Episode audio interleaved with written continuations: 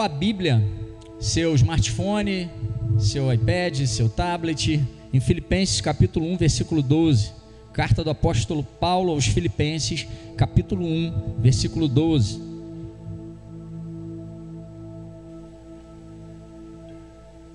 Estamos vivendo tempos difíceis, isso é fato. Talvez muitos de nós nunca tenhamos pensado sequer, imaginado em passar por momentos como estamos passando. Talvez a gente tenha visto de longe algum filme por aí, né? Quarentena, isolamento, algumas pessoas não podendo realmente sair de casa, comércio fechando, empresas fechando temporariamente, em nome de Jesus. E talvez a gente imaginasse isso nunca vai acontecer. Mas chegou e alguns estão dando nome para esse momento de crise, crise na saúde, crise com a pandemia, que também gera uma crise econômica. Então, o tema da mensagem nessa noite para nós refletirmos no Espírito Santo e entendermos o que Deus quer ministrar aos nossos corações nesse momento que nós sabemos que é difícil, é oportunidades em tempo de crise. E eu queria meditar com você nessa noite nessa palavra do apóstolo Paulo aos Filipenses, só esse trechinho. E nós vamos identificar que nós temos uma responsabilidade nesse momento como filhos e filhas de Deus. E vamos aprender juntos nessa noite sobre isso. Diz assim a palavra do Senhor, em Filipenses 1, capítulo 12: Quero que saibam, irmãos, que aquilo que me aconteceu tem antes servido para o progresso do Evangelho. Quero que saibam, irmãos, que aquilo que me aconteceu tem antes servido para o progresso do Evangelho. Vamos orar mais uma vez? Ore aí da sua casa, onde você está. Pai, obrigado, Senhor pelos louvores que aqui foram entoados. Obrigado, Senhor, pela palavra de dízimos e ofertas que a pastora Edilene ministrou. Obrigado, Senhor, pelos corações e mentes que estão abertos nessa noite, Senhor. Aqueles da equipe de produção que estão aqui conosco, do louvor, da intercessão, do conexão. Aqueles que estão em casa, Senhor, que estão recebendo agora esse culto online, participando desse culto online, que está recebendo o Senhor, eles estão cultuando conosco. Obrigado, Senhor, por essas vidas que se dispuseram agora a parar e assistir, a receber nesse culto essa palavra que o Senhor colocou no meu coração. Que eles possam receber tanto de Ti nessa noite como eu recebi, Senhor. E que nós possamos entender que em meio a tempos de crise, nós precisamos identificar a oportunidade de exercermos a nossa identidade. Em nome de Jesus, fica conosco. Amém. Queridos, eu não sei como você está se sentindo aí na tua casa. Eu sei que nós realmente temos vivido tempos difíceis, como eu falei, e talvez algumas pessoas estejam até inquietas demais, não estejam conseguindo ficar em casa, estejam inventando, reinventando atividades para poder estar em casa com seus filhos pequenos, às vezes. Alguns ainda estão precisando trabalhar nesse momento, não foram liberados dos seus empregos, então estão se dividindo entre um tempo em casa e um tempo no trabalho com muito cuidado, creio eu, e oro por isso. Mas eu sei que todos de alguma forma estão vivendo um momento de crise. E Paulo, nesse momento, ele também vivia um momento de crise. Por isso que eu quero compartilhar essa palavra com vocês, que o Espírito Santo ministrou meu coração. Paulo estava preso em Roma, por volta dos anos 61 a 63 depois de Cristo, quando ele escreveu essa carta aos Filipenses. Agradecendo por suas orações, pelo seu apoio e pelas ofertas que aquela igreja havia enviado a ele. Alguns historiadores e teólogos históricos, como Halley, por exemplo, batizaram essa carta de a carta da alegria. E é curioso isso, nós vamos entender por quê. Porque justamente Filipenses sendo chamada de alguns estudiosos de a carta da alegria. Diferente de outras cartas do apóstolo Paulo, ela não era uma carta doutrinária, uma carta que levasse algum tipo de repreensão, um ensinamento um pouco mais vigoroso, mais rígido para a igreja. Não, não era. Embora ela contenha ensinamentos preciosos para nós, para a igreja do Senhor, ela é considerada mais como uma carta missionária, uma carta de agradecimento também. Temos várias passagens fortes nessa carta aos Filipenses quando, por exemplo, Paulo fala nesse mesmo capítulo 1, no versículo 21, mais à frente, que para ele o viver é Cristo e o morrer é lucro. Claro que ele está falando da morte em Cristo e com Cristo. Ou então, quando ele diz no capítulo 3 que, esquecendo-se das coisas que ficaram para trás, ele avança para as que estão adiante, prosseguindo para o alvo, que também é Cristo, e a salvação, a vida eterna. Então, é uma carta muito rica, Filipenses, e com trechos confrontantes e impactantes também. Mas hoje nós vamos falar somente sobre esse versículo 12 do capítulo 1 que nós acabamos de ler, sobre como identificarmos oportunidades em tempos de crise como esse que nós estamos vivendo. Talvez muitos de vocês já tenham ouvido a frase: é na crise que se cresce. Quem trabalha com metas e objetivos como eu, com certeza já foi motivado de uma maneira legal, tranquila, calma, pelo seu gerente ou supervisor, quando você chegava e falava assim: Eu não estou vendendo porque nós estamos em tempo de crise, eu não estou produzindo porque estamos vivendo um momento de crise. E muitas vezes você já ouviu, tira o S da palavra crise e crie. E é mais ou menos isso que eu quero falar para você nessa noite. Se você está se sentindo num momento de crise, hoje você vai identificar a oportunidade de criar. Em nome de Jesus. Existem várias histórias, testemunhos, obras escritas sobre pessoas que enxergaram oportunidade e venceram em tempos de crise. Eu gosto muito de uma história que certa vez eu li sobre um general francês que lutou na Primeira Guerra Mundial. Essa história é sobre Ferdinand Foch, e eu vou contar só um pedacinho. Ele era um general, e antes dele ser general, ele comandava uma infantaria e ele teria enviado o seguinte comunicado via rádio à sua base: Meu centro está desistindo, minha direita está em retirada. Excelente oportunidade, vou atacar. À primeira vista, pessoas poderiam olhar para ele e falar: é louco. Se ele está perdendo o centro, né? A sua frente ali. Se a sua direita está se retirando. Só que na cabeça de Foque ele pensava: o inimigo acha que eu estou fraco, e agora que eu estou fraco, eu vou demonstrar minha força. Estou fraco perante os olhos dele, é que eu sou forte. Sua disposição de ver esperança numa situação difícil levou suas tropas a vitórias inimagináveis. E algumas vezes nas batalhas da vida, em tempos difíceis, como os que estamos passando agora, podemos sentir como se estivéssemos perdendo todas as frentes assim como foca. Famílias não se entendem. Muitas vezes você já não está num clima legal no casamento, por algum motivo. Só que você sai para trabalhar lá também. Agora você está de quarentena. Olha a oportunidade aí. De repente, pais e filhos não estavam conseguindo ter diálogo. E agora estão tendo que conviver mais juntos. Você saia de casa e nem olhava para a cara do teu vizinho por algum motivo. E agora você chega na janela doido para ver a cara dele, porque a única pessoa sem ser tua mulher e teu filho que você vai ver, de repente, alguns dias, porque você está em casa sem sair. o trabalho os negócios não estavam indo bem. E agora talvez estejam pior. As finanças não estão bem. A saúde não estava tão bem. E agora? Pode ser que você esteja você que está nos assistindo possa ter contraído, ou você, eu louvo a Jesus e, pela tua vida. Se você que está assistindo a gente, alguém que está assistindo a gente nessa noite, está apresentando algum sintoma de coronavírus, ou tem certeza que contraiu, eu profetizo cura sobre a tua vida. Seja curado em nome de Jesus. Mas talvez a sua saúde já não vinha bem e agora você está sentindo alguns sintomas está com medo de sair na rua, ou você pertence a algum grupo de risco. Ou seja, eu não sei quais são as batalhas que você já vinha enfrentando.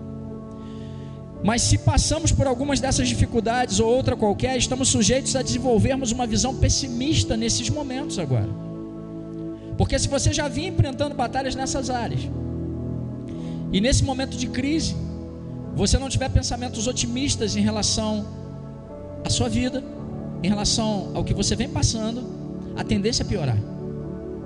E quando desenvolvemos uma visão pessimista ou um sentimento de pânico, de medo, de temor em nossos corações, de não sabermos o que fazer naquele momento ou diante daquela situação, dificilmente teremos pensamentos otimistas ou palavras otimistas e de paz para compartilhar com alguém. Porque Mateus 12, 34 diz que a boca fala do que está cheio o coração. E é exatamente isso.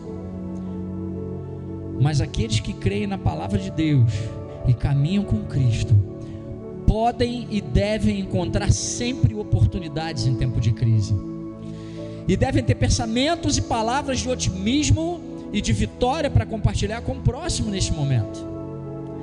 pensamentos, palavras e ações para impulsionar a sua vida e a vida dos que te cercam. Aleluia. Porque a nossa esperança está em Deus, a nossa esperança não está nas circunstâncias que nós estamos vivendo. Na Sua palavra, na Bíblia, estão depositadas as nossas esperanças, estão depositadas nas Suas promessas, no Seu reino que é eterno e não nos momentos e circunstâncias temporais que estamos enfrentando. Vejamos o exemplo de Paulo nesse pequeno trecho da carta aos Filipenses que acabamos de ler. Quando ele foi perseguido, jogado na prisão em Roma por anunciar o Evangelho de Cristo, sua atitude foi surpreendentemente otimista. Preso lá em Roma, ele escreveu a igreja de Filipe, como nós lemos aqui. E ele pede que os irmãos entendam que aquilo que aconteceu a ele naquele momento, embora eles estivessem lamentando e chorando por ele, estava contribuindo para o progresso, estava servindo para o progresso do Evangelho de Cristo. E duas lições eu aprendo com Paulo nessas passagens de Filipenses, e eu queria compartilhar com vocês. Em tempos de crise, nosso testemunho de fé e de amor faz a diferença. Paulo encarou aquele momento terrível que estava passando como uma oportunidade para evangelizar a guarda do palácio.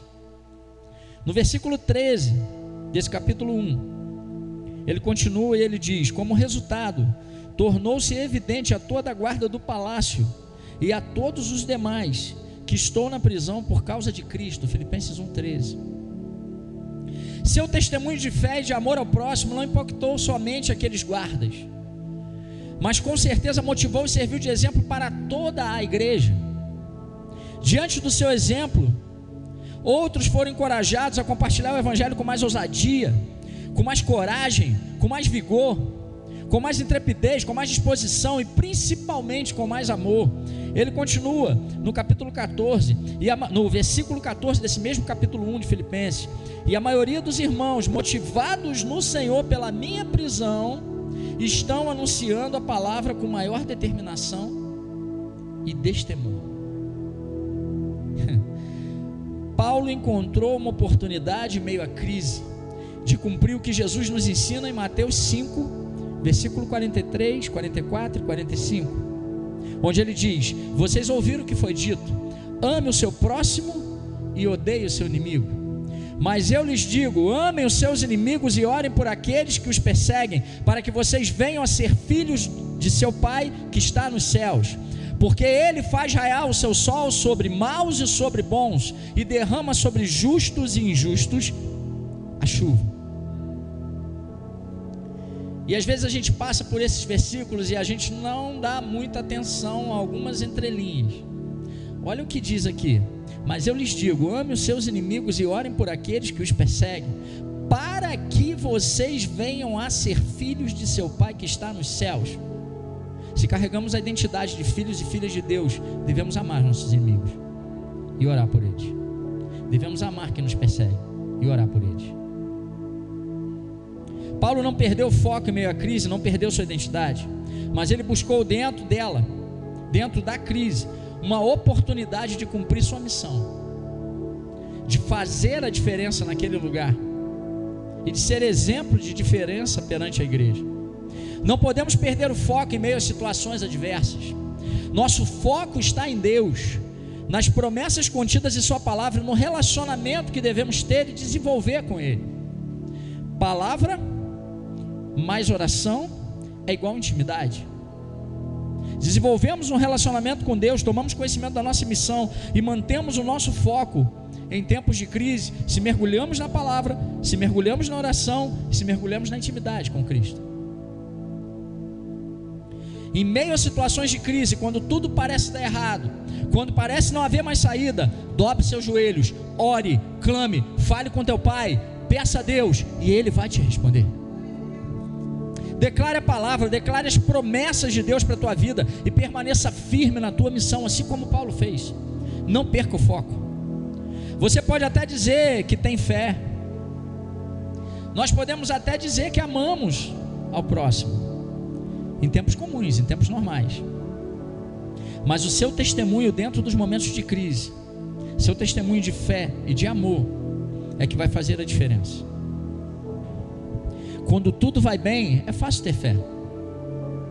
Quando está tudo normal, é tranquilo dizer que ama. É fácil falar de amor.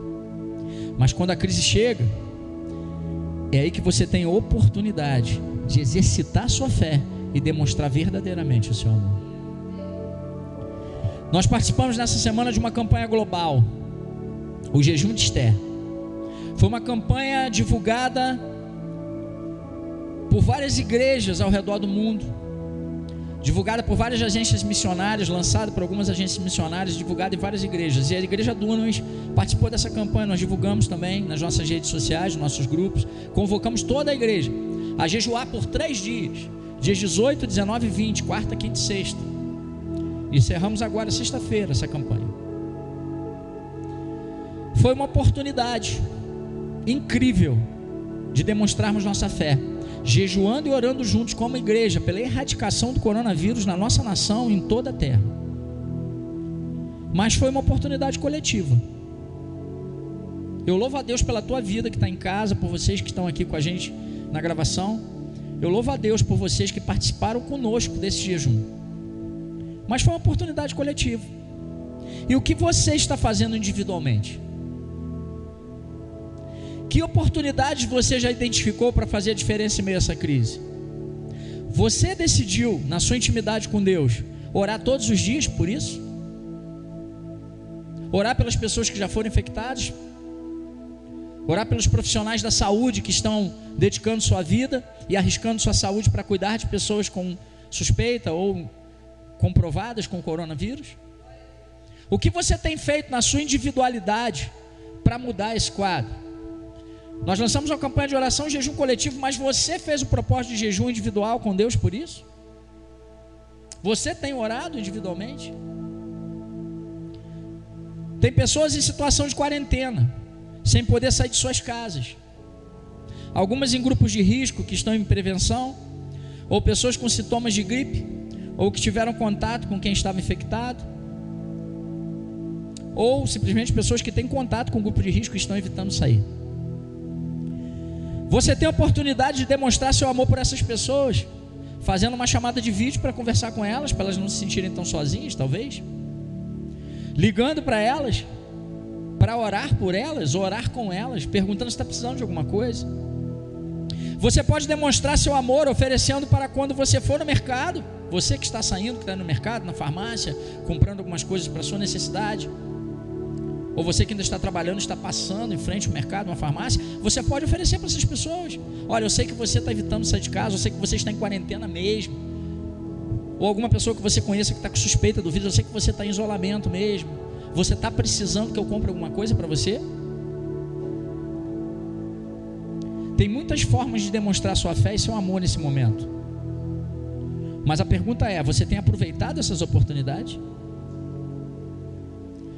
Esse é o momento onde nós, os filhos e filhas de Deus, podemos e devemos agir. Manifestando o poder de Deus, sim. Orando, jejuando, orando por cura, curando os enfermos. E também demonstrando o caráter de Cristo, amando, ajudando e servindo uns aos outros. Paulo agiu com amor e testemunhou deste amor e de sua fé para aqueles que o aprisionaram e até mesmo para alguns que mais tarde poderiam vir a matá-lo. Mas mesmo sabendo disso, ele não deixou de aproveitar essa oportunidade. Não deixou de fazer sua parte.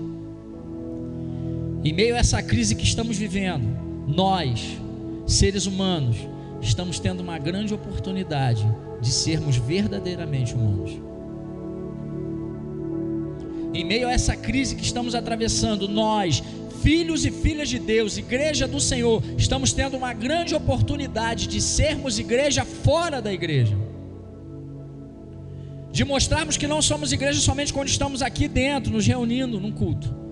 Que não é o fato de não estar acontecendo os cultos presenciais aqui que nos impede de ser igreja, que vai esfriar a nossa fé. Pelo contrário, querido, eu te convoco aí na sua casa, onde você está, a dar um glória a Deus bem forte agora e falar: Senhor, eis-me aqui. Esse é o momento. A adversidade e as circunstâncias desfavoráveis sempre foram o combustível para o avanço da igreja do Senhor. Quanto mais a igreja era perseguida, mais a igreja avançava. Quanto mais fechava uma igreja com a perseguição, mais abria outra igreja. Nós não estamos sendo fechados, não está havendo uma perseguição à igreja nesse momento. Nós estamos com as portas fechadas por prevenção, mas não são as portas fechadas da igreja que vão impedir a igreja de chegar até você e impedir você, igreja, de demonstrar o seu amor e a sua fé. Você pode e deve fazer isso. Nós vamos avançar. E coronavírus, você vai retroceder. A igreja do Senhor não. Nós vamos avançar. E crise, você vai cessar. A igreja do Senhor não. Tudo vai passar. Repete comigo você que está em casa.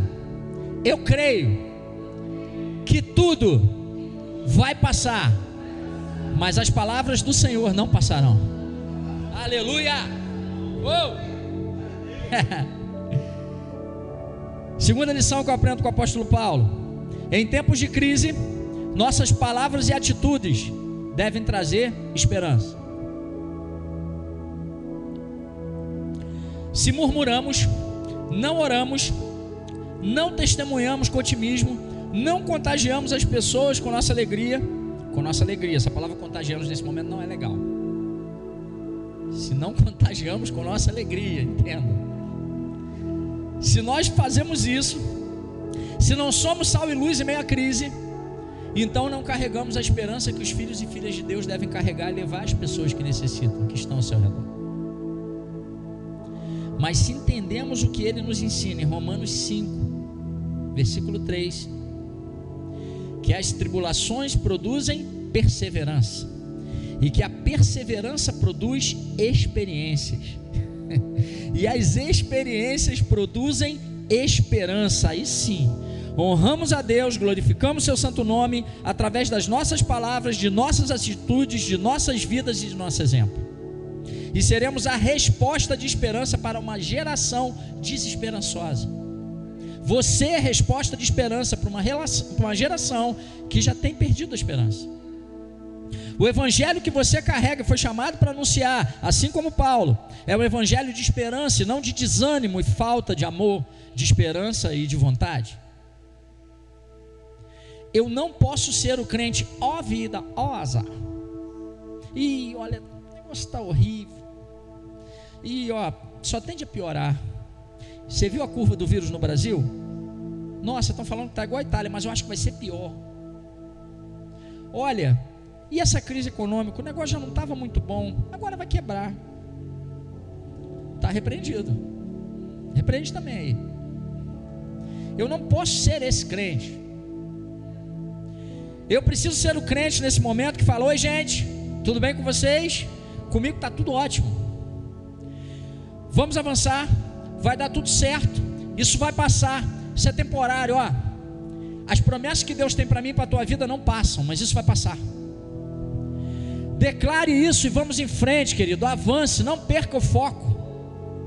Não deixe as circunstâncias te parar ou roubar a sua esperança. E não deixe de ministrar esperança na vida das pessoas ao teu redor. A partir de hoje, quando todo mundo ao seu redor disser: tá ruim, não vai dar, eu não sou capaz, eu não consigo, estou só, não aguento mais, acabou, essa pandemia só piora, vai ficar pior, pessoas vão morrer, o país vai quebrar. Quando as pessoas falarem isso, quando você ouvir isso, quando você ler isso nas redes sociais, você vai lá e diz: vai melhorar, eu creio. Vai dar sim, pois Ele está comigo e eu com Ele. Posso todas as coisas naquele que me fortalece. Eu nunca estou só, pois a Sua graça e a Sua presença me bastam. Ele é meu refúgio e fortaleza. Ele disse que no mundo eu teria aflições, mas eu tenho bom ânimo, pois se ele venceu, me ensinou como vencer e garantiu que eu seria mais que vencedor, então eu já sou. É.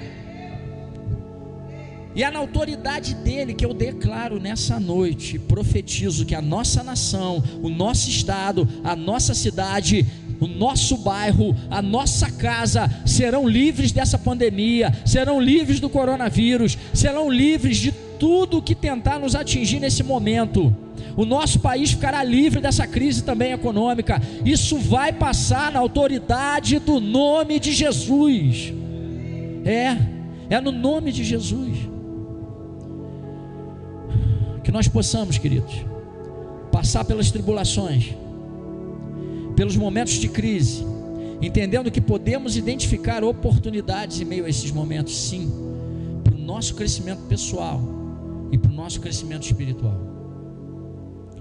E só vamos trilhar nessa estrada até o final, se nos mantivermos firmados na palavra e na oração, testemunhando nossa fé e levando o amor de Deus aos que estão ao nosso redor, sendo sal e luz, sendo exemplos, sem peso, sem religiosidade, sem briga, mas com graça e com amor.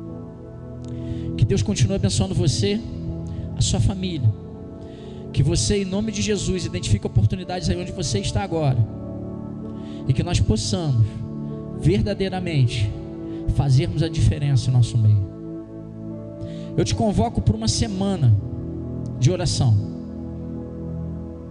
Nós não combinamos isso com a igreja, mas enquanto eu estava aqui ministrando, o Espírito Santo falou ao meu coração.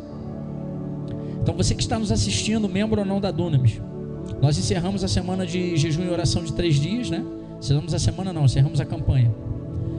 E eu hoje, agora, nesse momento, eu quero convocar você que está em casa. Se você é membro da nossa igreja, você está convocado pelo seu pastor.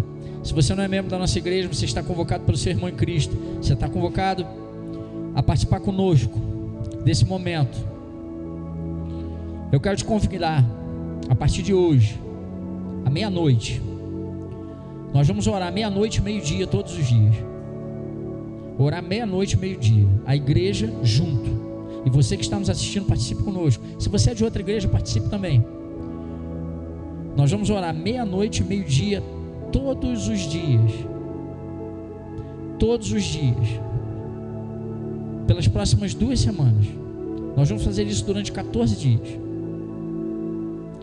Se, se nas próximas duas semanas a gente ainda estiver transmitindo os cultos online, nós vamos encerrar esse propósito aqui e começar outro.